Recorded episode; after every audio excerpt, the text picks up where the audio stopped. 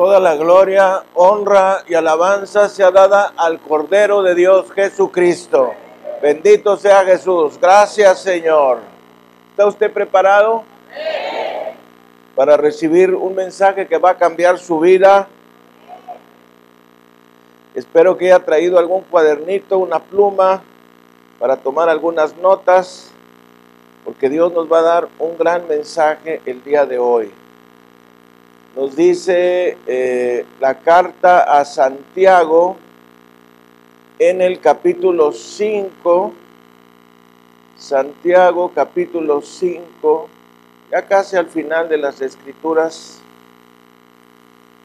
vamos a leer, saben que la carta a Santiago es una yo le llamo el manual de vida cristiana, porque nos da instrucciones específicas de qué hacer en cada situación de nuestras vidas.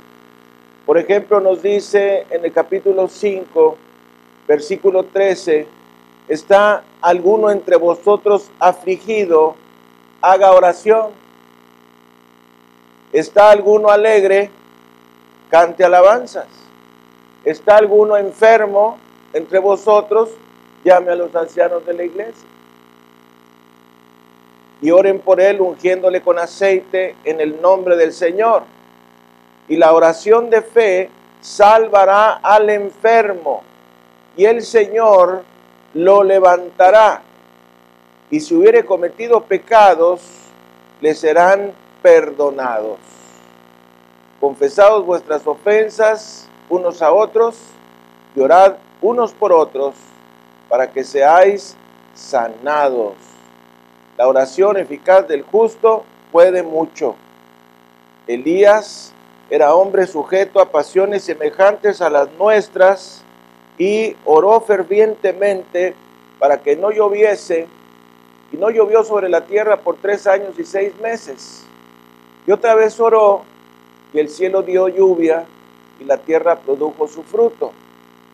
Hermanos, si alguno de entre vosotros se ha extraviado de la verdad alguno le hace volver, sepa que el que haga volver al pecador del error de su camino, salvará de muerte un alma y cubrirá multitud de pecados. Sea el nombre de Jesucristo bendito. Gracias Señor. Padre, te pedimos que esta palabra que tú nos has dado se llene de raíces en nuestro corazón y produzca un árbol de fruto, de fruto de sanidad en nuestras relaciones interpersonales. Te pedimos, Padre, que la gracia y el poder que están manifestados en estas escrituras vengan a nuestras vidas para que seamos bendecidos en todas las áreas de nuestra vida. Te lo pedimos, Padre, en el nombre de Jesucristo. Y los hijos de Dios decimos, amén. Sea el nombre de Jesucristo bendito. Transmitiendo desde la iglesia El Camino de México su programa La Palabra Viviente. Vamos a dar un nuestro saludo a nuestro auditorio nacional y mundial. Estamos transmitiendo a través de televisión mundial, radio, televisión cristiana, internet, televisión, a través de nuestra página www.iglesiaelcamino.cc, iglesialaire.net y a través de nuestro canal de YouTube, Iglesia El Camino Monterrey. En esta ocasión vamos a hablar de sanidad de las relaciones. Y la palabra del Señor nos dice en el versículo 16, confesaos vuestras ofensas unos a otros y orad unos por otros para que seáis sanados. La oración eficaz del justo puede mucho. Luego a continuación nos habla la palabra del Señor del profeta Elías. Elías era hombre sujeto a pasiones semejantes a las nuestras y oró fervientemente para que no lloviese, y no llovió sobre la tierra por tres años y seis meses. Y otra vez oró, y el cielo dio lluvia, y la tierra produjo su fruto. Bendito sea Jesucristo. Mis amados, eh, la palabra nos dice que nosotros debemos de confesar nuestras ofensas hacia las personas que nos rodean para que nosotros seamos sanados. Y hoy debo decir que la vida, pues no solamente tiene que ver con lugares o cosas, sino que tiene que ver con nuestra relación con las personas que nos rodean, así también como nuestra relación eh, en nuestro servicio a los demás. Y cuando nuestras relaciones se encuentran afectadas, pues nuestras vidas van a reflejar la tensión y nuestros corazones se endurecerán. Y yo pienso que este es un proceso que va a ocurrir a lo largo de cualquier relación interpersonal que esté afectada. Primero, una relación se va a volver tensa y después nuestro corazón se va a endurecer. Y de eso es de lo que vamos a hablar. Esto puede afectar nuestra vida en lo personal, nuestra familia, nuestros amigos, la iglesia y aún nuestra relación con Dios. Y definitivamente, pues nuestra relación con Dios es la más importante que puede ser afectada. Y vamos a ver varios casos, y aquí es donde yo les decía que tuviera alguna papelito, alguna libretita para anotar, porque vamos a ver varios casos y situaciones. Y una cosa muy importante, vamos a detenernos al final de cada uno de estos casos y vamos a ministrar sanidad para cada uno de estos casos. Entonces, eh, no vamos a hacer una oración hasta el final, sino que vamos a hacer una oración en cada situación que nos podamos encontrar tú o yo, o todos nosotros. Entonces, el primer caso que nosotros podemos enfrentarnos, pues es el, el, problema que nosotros podemos tener en nuestro matrimonio. A veces nosotros podemos eh, darnos cuenta que quizá ya no existe el amor que teníamos antes por nuestra pareja. Y es que a través del tiempo nuestra pareja pudo haber hecho algo mal algo que nos pareció mal, algo que no llenó nuestras expectativas. Y ponga mucha atención en esto, las pequeñas heridas se van sumando y esas pequeñas heridas posteriormente se convierten en una verdadera fortaleza que hace que el corazón se endurezca y que se manifieste por una aparente falta de amor. En estos casos, la intimidad sexual es afectada. Fíjese usted que la intimidad sexual en el matrimonio es un parámetro, es una, es una medida, es un indicador de cómo está nuestra relación interpersonal con nuestra pareja. Porque si hay una afectación en las relaciones interpersonales, esto se va a afectar también en la relación sexual.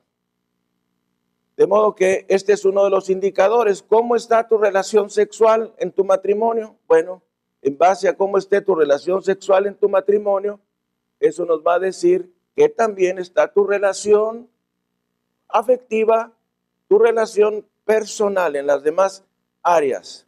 Y aquí quiero hacer un énfasis en que nosotros nos casamos para dar y no para recibir. Porque usted a ver la persona que tiene a un lado, dígale, nosotros nos casamos para dar y no para recibir. Y fíjese que, ¿cuál es la manera de pensar carnal? Que uno se casa pues para ser feliz, ¿verdad? Uno se casa para recibir de la otra persona. Error. Si tú te casas para recibir, vas a estar frustrado porque uno se debe casar para dar. Y ahí le va algo que es fuerte. Tú debes estar dispuesto a dar el 100% contra cero. Porque generalmente nosotros decimos, si yo pongo mi 100%, y mi esposa pone el 100%, pues eso es lo correcto. O si ponemos 50% cada uno. No, no, no. Tú debes estar dispuesto a dar tu 100% contra 0%. Es decir, sin recibir nada, porque nosotros nos casamos para dar. ¿Entendido? Entonces, cuando nosotros tenemos estas dificultades en nuestro matrimonio, lo que está ocurriendo es que nuestra pareja se vuelve una persona que está en deuda con nosotros. Y hoy yo quiero pedirte en el nombre de Jesús que liberes a tu esposa, que liberes a tu esposo de esa deuda que tú sientes que ella o él tienen contra ti. Es decir, de esa área que se ha dañado en tu matrimonio. Yo quiero decirte que abajo de todo eso está el amor que una vez tuviste. A veces hay que recordar algún momento de nuestro inicio de noviazgo o de matrimonio para recordar que hubo algo, hubo una situación, hubo momentos, hubo tiempos, hubo años donde se prendió ese amor. Entonces puedes tener una fotografía, puedes tener un recuerdo en tu mente al cual te ancles, al cual te ancles para agarrarte de eso y en el nombre de Jesucristo resucitar tu matrimonio. Vamos a inclinar nuestra cabeza y vamos a orar. Esta es la primera ministración. Quiero que ores de corazón y repitas junto conmigo, Dios Todopoderoso, en este momento pongo en tu altar todas las ofensas que mi esposa me ha hecho. Pongo sobre tu altar cada situación, cada situación ofensiva. Pongo delante de tu altar todo recuerdo y todo dolor. Pongo delante de tu altar toda negativa que me ha ofendido. Y en el nombre de Jesús y en el poder de la sangre derramada del Cordero, declaro libre a mi esposa en el nombre de Jesucristo. Amén. Y si la tiene cerca, dele un beso. Bendito sea Jesucristo. Algunos aprovecharon, otros no. Muy bien. Entonces, segundo caso. Segundo caso es, fíjense ustedes, que lo que nos pudo ocurrir en nuestro matrimonio, también nos puede ocurrir en nuestra relación personal con Dios.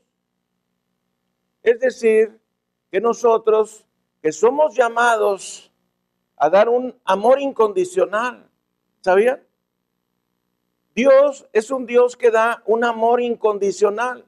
Y si nosotros somos sus hijos, puntos suspensivos, signos de admiración, si somos sus hijos, nosotros también tenemos que dar a los demás y a Dios un amor incondicional. Cuando nosotros no estamos dando un amor incondicional, pues estamos contradiciendo de quienes somos hijos.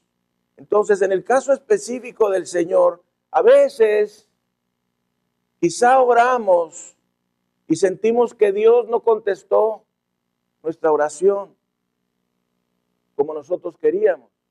O quizá alguien a quien amábamos murió y no lo entendemos. Y por algunas otras razones te has ido separando poco a poco de Dios. La palabra de Dios ya no tiene el significado que tenía para ti antes. Por ende, la oración se ha hecho pobre, distante, quizá nula, y te encuentras alejado de Dios. Yo, yo quiero invitarte en el nombre de Jesucristo a que te vuelvas a Dios. En el nombre de Jesús. En el nombre de Jesús te invito y te exhorto a que te vuelvas de cara a Dios en el nombre de Jesús. Entonces, fíjese, hay muchas razones por las que nosotros nos separamos de Dios, pero Él no se separa de nosotros.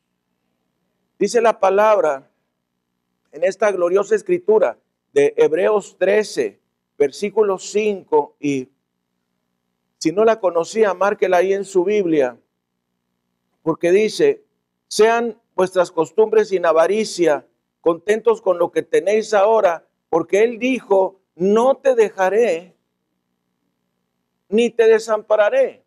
O no te desampararé ni te dejaré. Esta escritura aparece tres veces en la Biblia. Aparece en el libro de Deuteronomio en el capítulo 31, aparece en el libro de Josué en el capítulo 1 y aparece en Hebreos 13.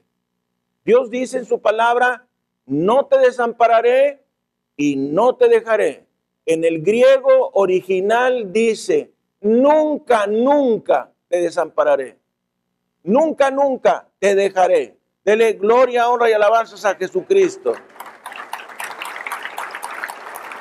De modo que puede ser que tú hayas, te hayas separado de Dios, pero Dios no se ha separado de ti. Bendito sea Jesucristo. Esta es una cosa tremenda. Puede ser que tú te hayas separado de Dios, pero Dios no se separa de ti. Él está contigo. ¿Por qué? Porque Él lo ha prometido. Y nos dice la palabra en la segunda carta a los Corintios, en el capítulo 5, tremendos versículos de las Escrituras, versículos 18 y 19.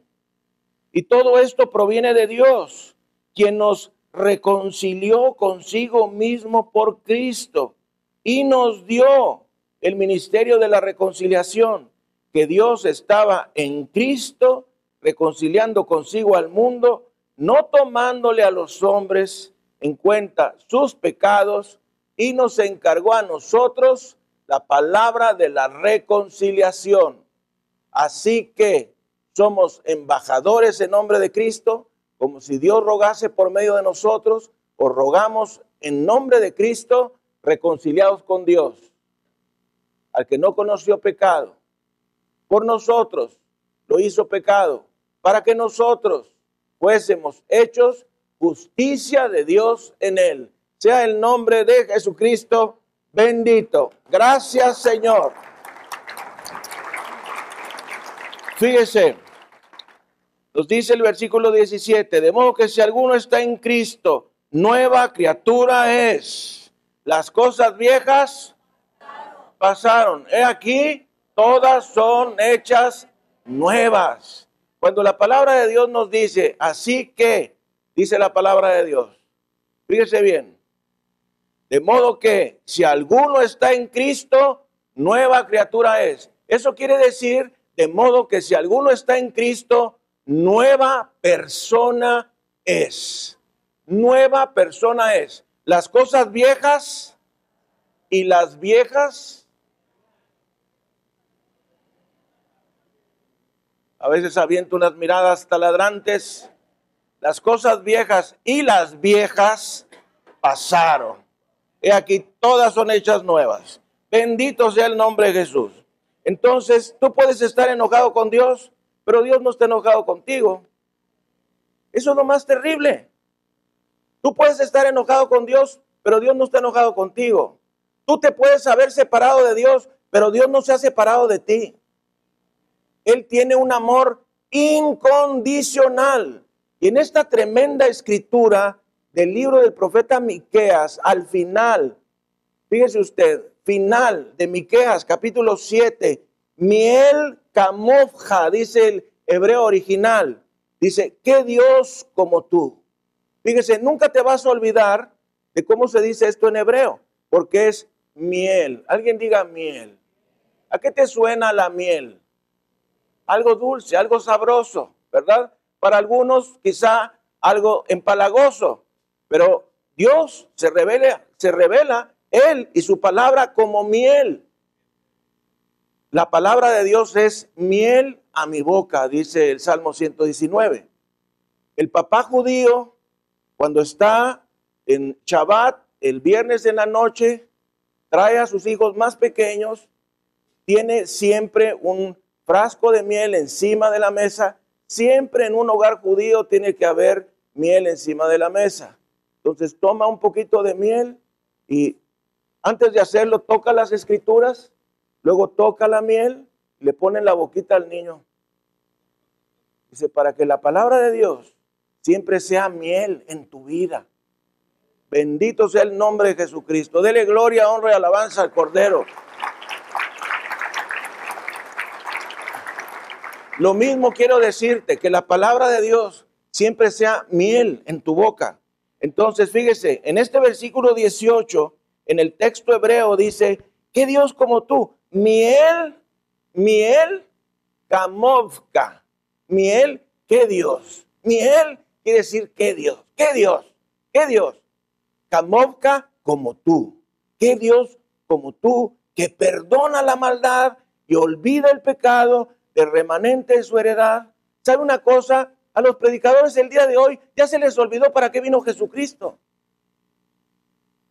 Jesucristo vino a salvar lo que se había perdido. A la gente ya se le olvidó, al cristiano, al pastor, al predicador, ya se le olvidó a qué vino Jesucristo. Cristo vino a salvar, ya a sanar, ya a liberar, ya a bendecir, pero primero a salvar.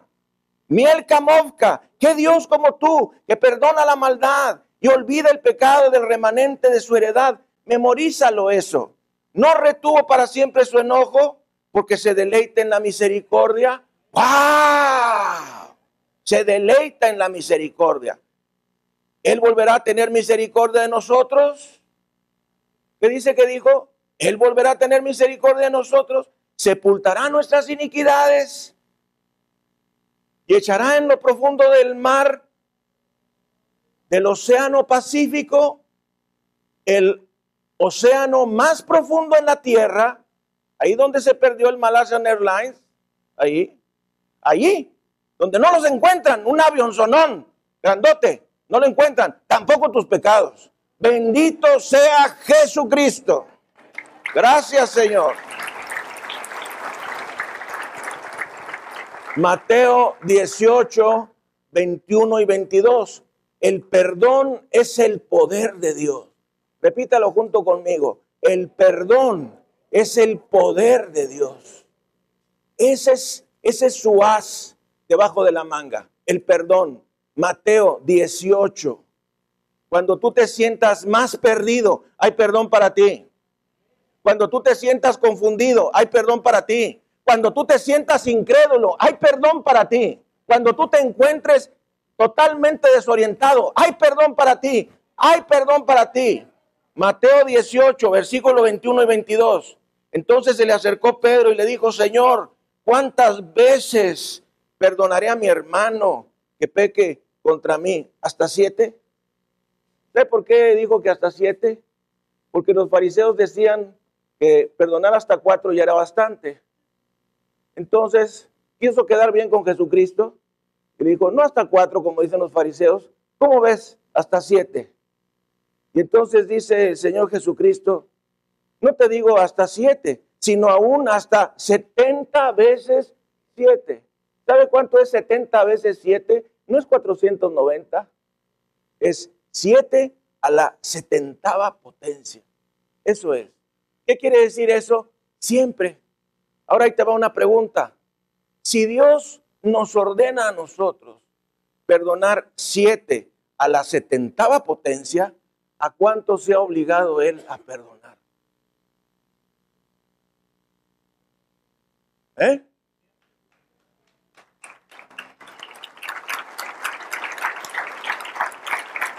Si Dios, si Dios nos demanda perdonar siete a la setentava potencia, ¿a cuánto Él se ha obligado a perdonar? A todos. ¿Y cuándo? Siempre, siempre que vayas a Él, siempre que te arrepientas, siempre que estés dispuesto a cambiar. Pero cada ocasión que tú estés dispuesto a arrepentirte, cada ocasión que tú estés dispuesto a cambiar, Él está dispuesto a perdonar. ¡Wow! Dele gloria, honra y alabanza Cordero. ¿Sabes cuál es la principal razón por la que no nos acercamos a Dios? Porque creemos que no nos va a perdonar. Porque nosotros somos así. Ya te perdoné la otra vez. Ahora no te va a perdonar. ¿Verdad? Ya te he perdonado mucho. Ya no te va a perdonar.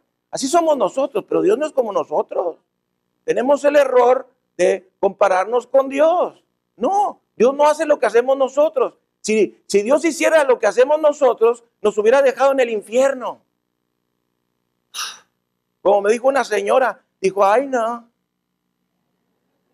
yo, yo, yo a poco si fuera Dios, iba a dar a mi hijo para que muriera en la cruz del Calvario. No, hombre. Dije, gracias a Dios, señora, que usted no es Dios. Porque si no nos hubiera dejado chamuscándonos en el infierno. Bendito sea Jesucristo. Gracias a Dios que Dios es Dios.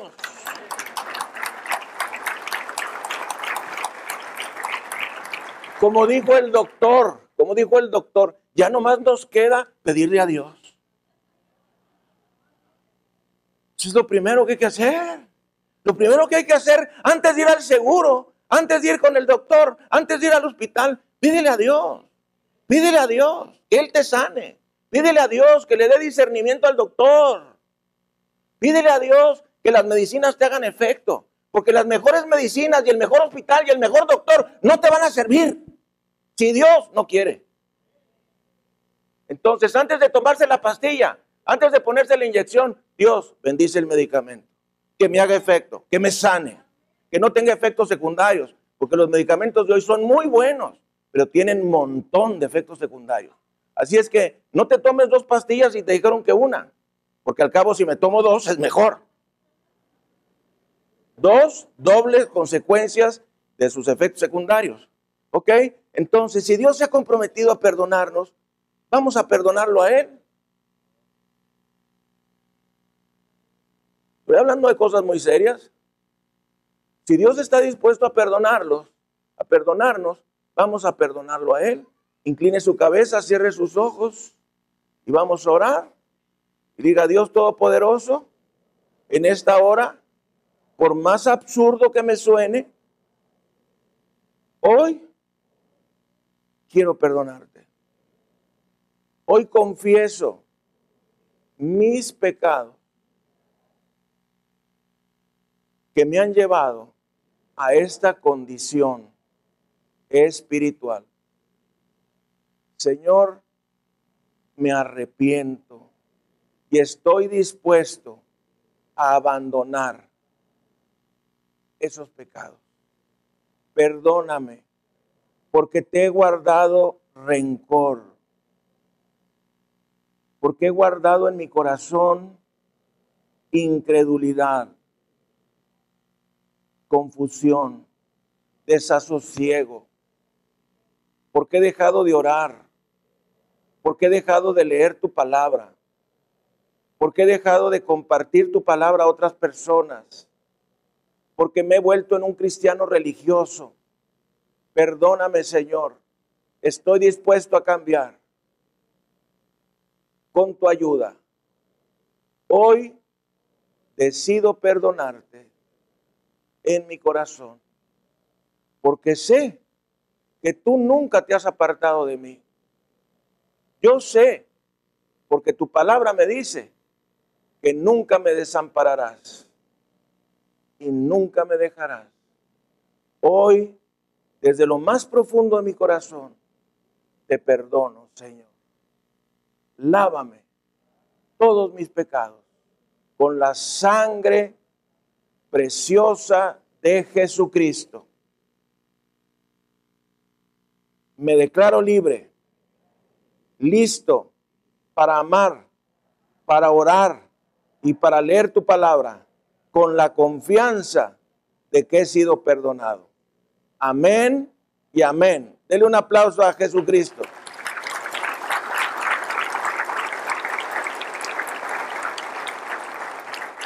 El cuarto caso en el que podemos encontrarnos es en el de la incredulidad. Pero ya eso ya no va a ocurrir, porque hemos orado hace un momento. Pero por si alguna razón tú te encuentras en un estado de incredulidad, pues debo decirte que la incredulidad nos separa de Dios. La palabra del Señor nos dice en la carta de Santiago, en el capítulo 1, versículo 6, fíjese que hay una relación muy estrecha entre Santiago 1.6 y Hebreos 11.6. Curiosamente los dos terminan en 6. Dice, pero pida con fe, no dudando nada, porque el que duda es semejante a la onda del mar que es arrastrada por el viento y echada de una parte a otra. No piense quien tal haga que recibirá cosa alguna del Señor. O sea que si nosotros no tenemos fe, pues no vamos a recibir cosa alguna del Señor.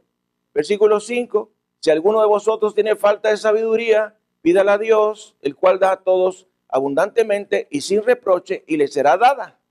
O sea, Dios está dispuesto a darnos lo que necesitamos. Sabiduría, paz, gozo, sanidad en nuestras relaciones de matrimonio, en nuestras relaciones de familia, de trabajo, de negocio, etcétera. Pero dice, pero pida con fe. Ahora vamos a recordar Romanos 14, ah, 17, que nos dice que la fe es por el oír y el oír por la palabra de Dios. Romanos 10, Romanos 10, 17. Ah, Así que la fe es por el oír y el oír por la palabra de Dios. Entonces fíjese en esto. Nos dice Efesios 2, 8 y 9, por gracia sois salvos por medio de la fe, y esto no es de vosotros, pues es un don de Dios, no por obras para que nadie se gloríe. Atención, tú no puedes tener fe de ti mismo. Voltea a ver la persona que tienes a un lado dile, tú no puedes tener fe de ti mismo. Es decir, que si tú dices, me voy a proponer, me voy a proponer, me voy a proponer tener fe, a ver, diga así como yo, me voy a proponer, me voy a proponer. Si tú sales bien decidido un domingo y dices, me voy a proponer tener bastante fe, no te va a funcionar. Porque la fe, esta que dice allí, es un don de Dios. Efesios 2, 8 y 9. Por gracia sois salvos por medio de la fe. Y esto no es de vosotros, es un don de Dios. No por obras, para que nadie se gloríe. Entonces, ¿cómo es que Dios nos da la fe? Romanos 10, 17, la fe es por el oír, el oír por la palabra de Dios. Cuando tú oyes la palabra, entonces viene el Espíritu Santo y nos mete la palabra en el corazón. Pero es necesario oír la palabra. Cuando nosotros le hablamos a las personas de Jesucristo, tenemos que darles la palabra. Dice el Señor en su palabra, de cierto, de cierto os digo, el que no nace de nuevo no puede ver el reino de Dios. Tú se la tienes que decir. ¿Para qué? Para que venga el Espíritu Santo y agarre fe y se la meta a la persona. ¿Me entiendes? Porque Él no se puede proponer tener fe. La fe es don de Dios. La fe es don de Dios que viene cuando oímos la palabra. Entonces, cuando nosotros oramos por alguien, tenemos que darle la palabra. Tenemos que decirle, mira, ahí te va la palabra, agárrate la palabra. Eso es lo que está ocurriendo en realidad. Tú le estás dando la palabra para que esa persona se agarre la palabra de Dios y entonces pueda hacer y recibir el efecto de esa oración. Eso aplica en cualquier cosa en la vida cristiana. Salvación, sanidad, liberación, bendición. Cuando oramos por una persona para liberación, decimos, dice el Señor en su palabra, y aquí os doy potestad de pisar serpientes y escorpiones y sobre toda fuerza enemigo y nada dañará. Entonces, ahora, ¡pum!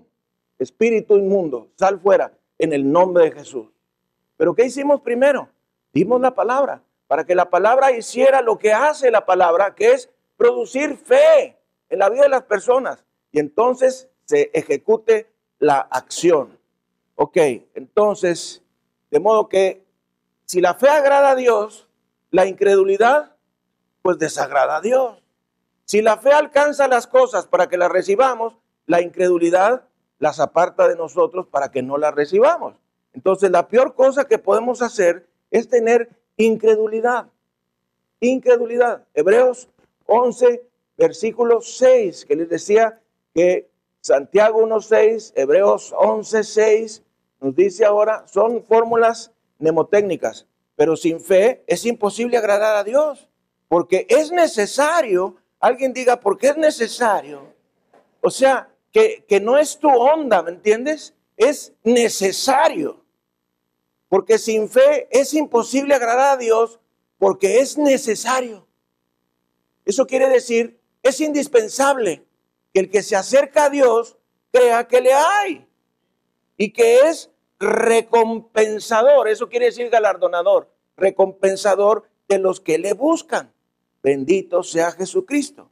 Yo quiero decirte que la incredulidad es pecado, pero también la incredulidad es un resultado del pecado. Es decir, que cuando nosotros pecamos, pues estamos dando, empezando a dar pasos de incredulidad. Si nosotros no nos arrepentimos, si nosotros no invocamos la sangre de Cristo sobre nuestros pecados, entonces estamos dando pasos de incredulidad. Y va a haber un momento de nuestras vidas en donde ya no vamos a creer la palabra de Dios. ¿Por qué? Porque nuestro corazón se ha endurecido. ¿Entendido? Entonces, ¿qué hacer con la incredulidad? Pues lo mismo que con cualquier otro pecado. Arrepentirse e invocar la sangre de Jesucristo. Y eso es lo que vamos a hacer ahorita. Con su cabeza inclinada y sus ojos cerrados, vamos a confesar incredulidad. Repita junto conmigo, Dios Todopoderoso, perdóname porque no he aprovechado la fe que me has dado. He permitido que la incredulidad penetre a mi vida. Confieso la incredulidad como pecado y decido volverme a ti. Perdóname por este pecado y lávame con la sangre de Jesucristo. Amén. Dele un aplauso al Señor de la Gloria, Jesucristo. Gracias, Señor. Quinto caso, desobediencia. Esta cosa es semejante a lo de la incredulidad. Es decir, Desobedecer es pecado. Y pecado es desobedecer. Esa lista de los diez mandamientos es una manera en que Dios nos dice qué es lo que le agrada y qué es lo que le desagrada. Entonces, la desobediencia es pecado. Cuando Dios llamó a Moisés para sacar al pueblo de Israel de Egipto, Dios le permitió que el Moisés, el Moche, se aventó una bola de cosas ahí le discutió a Dios y, y ¿por qué me mandas a mí? Mira que yo soy tartaleta. ¿Sí sabían que era tartamudo Moisés? Así es que si tú eres tartamudo hay esperanza para ti. Si eres tartamudo, chaparro, gordo, delgado, alto, con pelo, sin pelo, como seas, hay esperanza para ti. Hay veces que las personas dicen, no, yo creo que Dios no me va a usar porque yo soy tartamudo a Moisés. No, es que yo creo que Dios no me va a usar porque yo soy muy chico. Usó a Timoteo. No, es que Dios no me va a usar porque ya tengo 60 años. Usó a Josué. ¿Saben que Josué tenía 60 años cuando entró a, pelearse con todos los de la tierra prometida? La famosa tierra prometida era prometida, pero estaban seis razas ahí de gente malvada que había que matar. ¿Eh? O sea que Dios le dijo, ahí te dejo la tierra prometida, pero también te dejo a ellos. Es decir, a los hebeos, eteos, fereceos, jebuseos y los otros eos. Ahí te los dejo. Te doy la tierra prometida, nomás que entras y acabas con todos. Me matas hombres, mujeres y niños. ¿Por qué lo hizo Dios? Porque era gente que vivía en pecado Tremendo. Y Dios no quería que eso hubiera allí en la tierra prometida. Y fíjese que esta es una enseñanza para nosotros. Tampoco Dios quiere que andemos haciendo lo que hacen los perdidos. Porque si tú has hecho a Jesucristo, tu Salvador, tú estás en el mundo, pero no eres del mundo. Tú no eres para hacer lo que hacen los demás. Tú eres santo. Y santo quiere decir separado para Dios, consagrado para Dios aborrecedor del mal. Entonces, si tú eres hijo de Dios, si tú has hecho a Jesucristo tu Salvador personal, bórrenle para allá. Estoy trabajando. Amén. Marca tu raya como hacían los merolicos. Marco mi raya, bye. Adiós pecado. Adiós todas las cheves que me tomaba. Es que abro el refrigerador, me grita Graciela. Agárrame, agárrame. Sáquela de ahí. Si es mucha la tentación, no las tengas en el refrigerador. Hay gente que cada vez que abre el refrigerador le grita a Graciela, agárrame, agárrame. Mira, estoy llorando. Ya tiene el tarro así medio congelado. No le estoy dando deseos. Llorón así. Se le voy a... Ay, me cayó, dijo el pastor. Oiga, pero dije que lo dejara allá atrás. Entonces, fíjese que cuando Moisés le dijo a Dios, envía a alguien más, Dios se enojó, porque Dios lo había escogido a él. Éxodo capítulo 4, versículo 14. Rápidamente vamos a Éxodo 4, versículo 14, que nos dice, entonces Jehová se enojó contra Moisés y dijo, ¿no conozco yo a tu hermano Aarón, levita, y que él habla bien? Y aquí que él saldrá a recibirte y al verte se alegrará en su corazón. Tú hablarás a él y pondrás en su boca las palabras y yo estaré con tu boca y con la suya. Y os enseñaré lo que hayáis de hacer. Entonces Dios se enojó con Moisés porque Moisés dijo, ¿por qué no mandas a otro? Y eso es lo mismo que nosotros hacemos todos los días. Mejor que vaya otro. Oye, es que te tocaron ver esas personas de consolidación. Ay, no.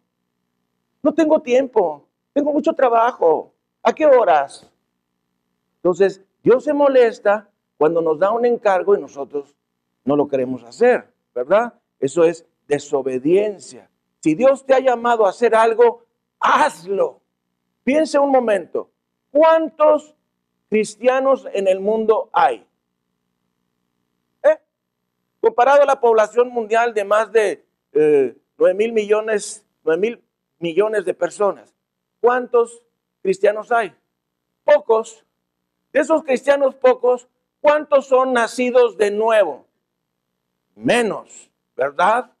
De todo el montón que va a las iglesias cristianas, ¿cuántos son nacidos de nuevo? Menos. De esos nacidos de nuevo que son salvos y que van a ir al cielo, ¿cuántos líderes hay? Menos. De esos líderes que hay, ¿cuántos pastores hay? menos.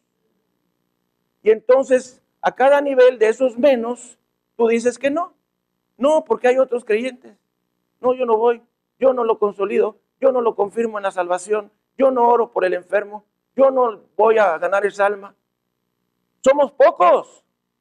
Y de los pocos, Dios nos ha escogido, dice la palabra, que Él escogió lo necio del mundo, lo que no es, para avergonzar y para confundir lo que es. Cuando te diga un amigo tuyo, muy rico y muy intelectual, ¿qué andas haciendo tú con la Biblia? Contéstele, estoy con Dios Todopoderoso, el Señor del cielo y de la tierra y del universo. A Él sirvo, a Él voy y a Él voy. Y punto.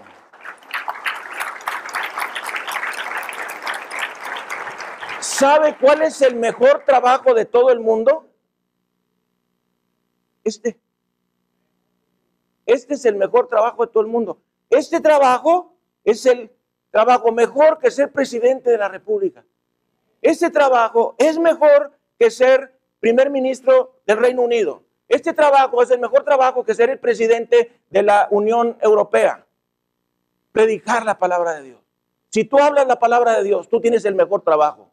Tú eres la persona más alta, tú eres la persona más encumbrada, tú eres siervo del Dios Altísimo, abre la boca, Dios la llenará. Dele gloria, honra alabanza. Bien. Ahora vamos a orar porque desobedecemos la palabra cuando Dios nos encarga algo. Incline su cabeza, cierre sus ojos y hoy vamos a tener una gran bendición. Ore junto conmigo, Dios Todopoderoso.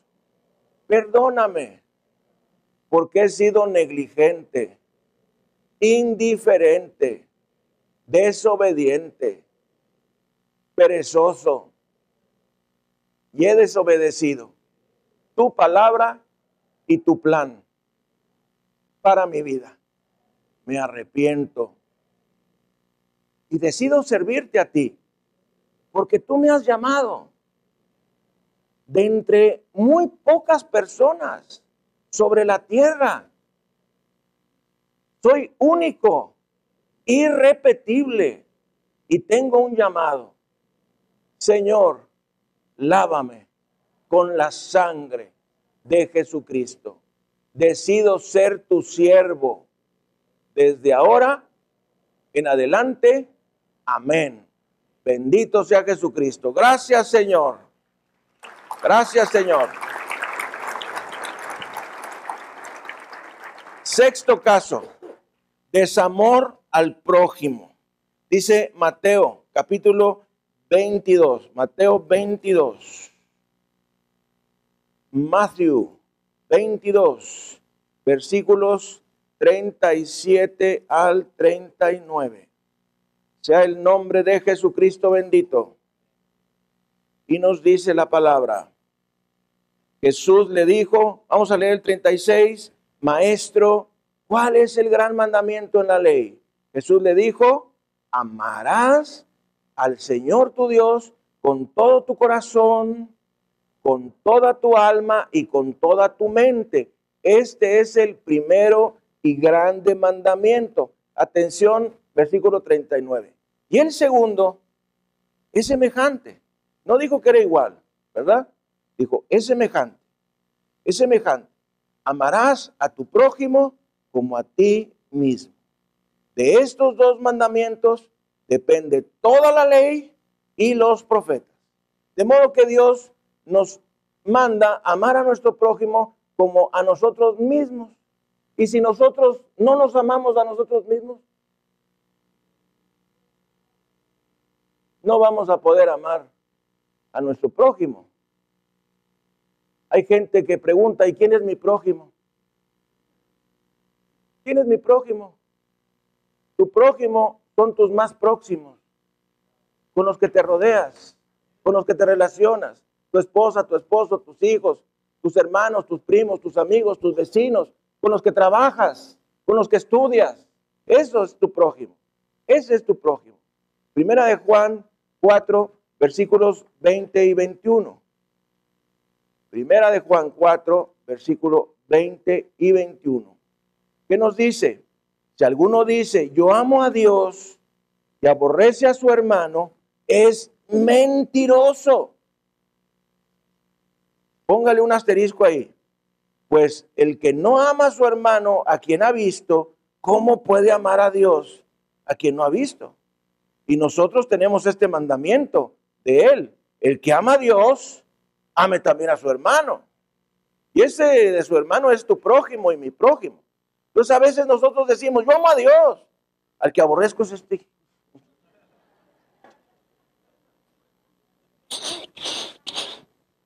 Y otros que hacen así, mira, como buenos pitchers, ¿verdad? Oye, detente, hombre, no vayas a volar, ya parece una hélice que le estás dando cuerda.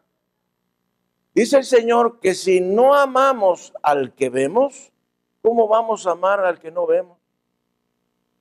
Entonces, si tú o yo aborrecemos a alguien, pues lo que en realidad estamos diciendo es que no amamos a Dios. Eso es lo que dice aquí. Entonces, esto nos lleva al mandamiento del amor incondicional. Amor incondicional. ¿Qué querrá decir amor incondicional? Pues sin condiciones. No les exigimos a las personas ni siquiera que nos perdonen a nosotros. Hay veces que va uno con una persona y le dices, ¿me perdonas? Ni creas que te voy a perdonar. Tú ya cumpliste. ¿Me escuchó? A veces tú vas con alguien y, o como uno me dijo recientemente, me dijo, yo no perdono. Que perdones Dios. Hoy soy yo muy bien, ¿verdad?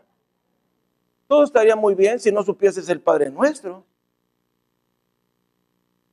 Padre, perdónanos porque nosotros también perdonamos a los que nos Es decir, que si nosotros no perdonamos a los demás, pues tampoco Dios nos va a perdonar a nosotros.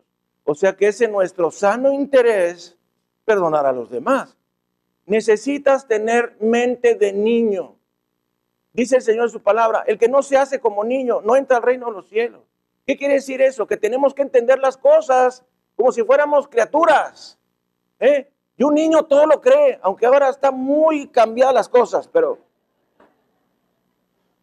normalmente un niño todo lo cree, más si se lo dice su papá. Y su papá no le falla en lo que le promete. Entonces, si eres como un pensamiento, fe de niño, fe de niño, fe de niño es, dice Dios, que si no perdono, Él no me perdona. Conclusión, debo perdonar. Con otra, si no perdonas, no te sanas. Porque ahí leímos en Santiago 5, versículos 16 y 17, que cuando nosotros perdonamos, Dios nos sana. Léalo despacio en casa y se va a dar cuenta que cuando nosotros perdonamos a los demás, Dios nos sana. Eso quiere decir que muchas enfermedades están ancladas a la falta de perdón. Muchas enfermedades están ancladas a la falta de perdón. Entonces, es en nuestro mejor interés perdonar, porque si perdonamos, Dios me perdona.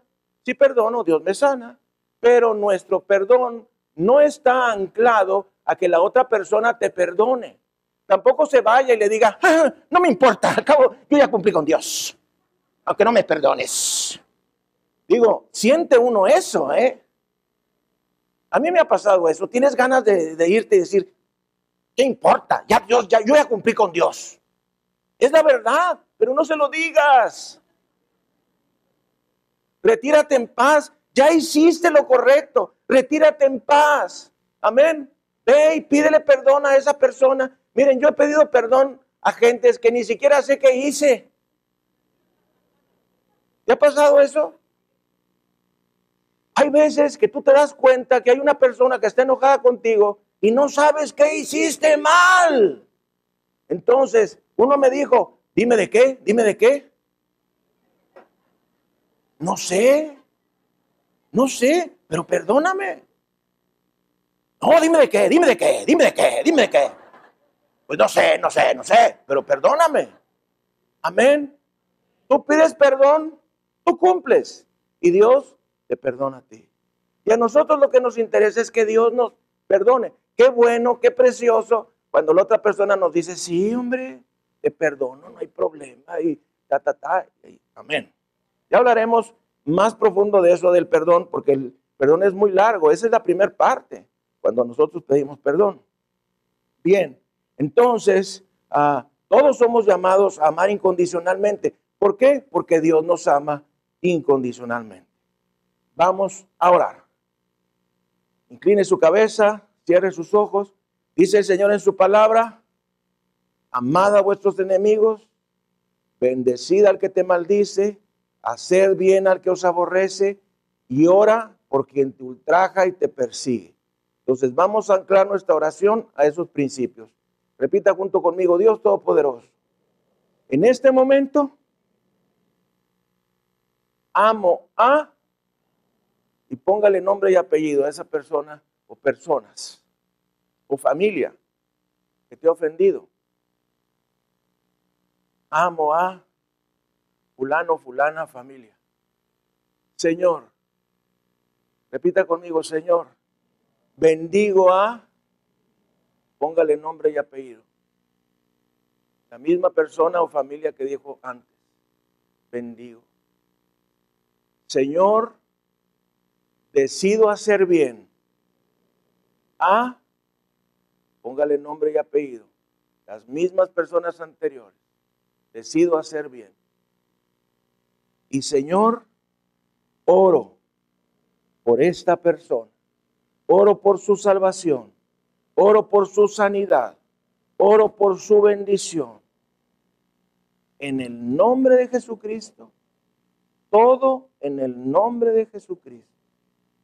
Señor, lava mis pecados en relación al mandamiento de amar a mi prójimo y lávame con la sangre de Jesucristo.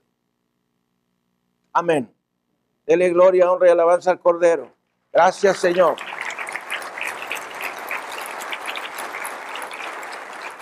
Concluimos con el séptimo caso. Es quizá el más desconocido de todos, el odio a ti mismo. Voltea a ver la persona que tienes a un lado y pregúntale, ¿te odias a ti mismo? Fíjese que el mandamiento dice, amarás a tu prójimo como a ti mismo. Pero ¿qué tal si en lugar de amarte, te odias? ¿Ustedes creen que eso no existe? Claro que existe. Te odias a ti mismo. ¿Por qué te puedes odiar a ti mismo? El odio a ti mismo puede venir a tu vida por tus propios pecados, por tus propias desobediencias, por mentiras que tú crees de ti mismo o por mentiras que el diablo te ha lanzado a ti mismo. Y créamelo, porque eso yo lo he experimentado. Llegas a odiarte a ti mismo porque no puedes cumplir las expectativas de Dios. ¿Está comprendiendo? Llegas a odiarte a ti mismo porque estás repitiendo los mismos pecados. Llegas a odiarte a ti mismo porque sientes que jamás podrás alcanzar el perfil que Dios tiene para nosotros.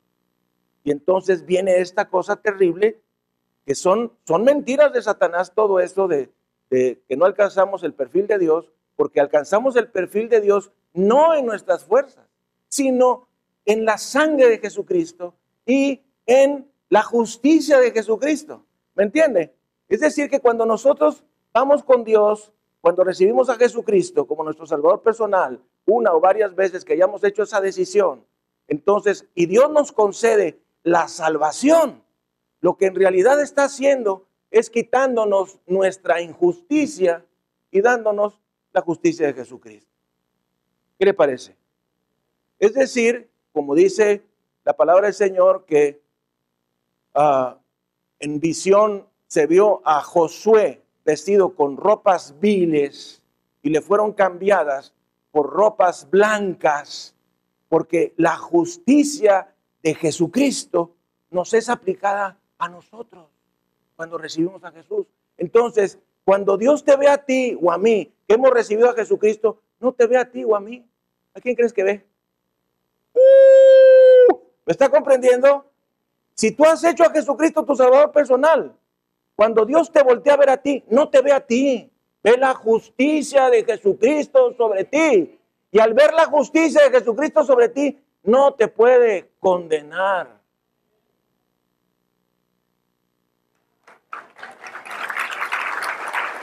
Ese es.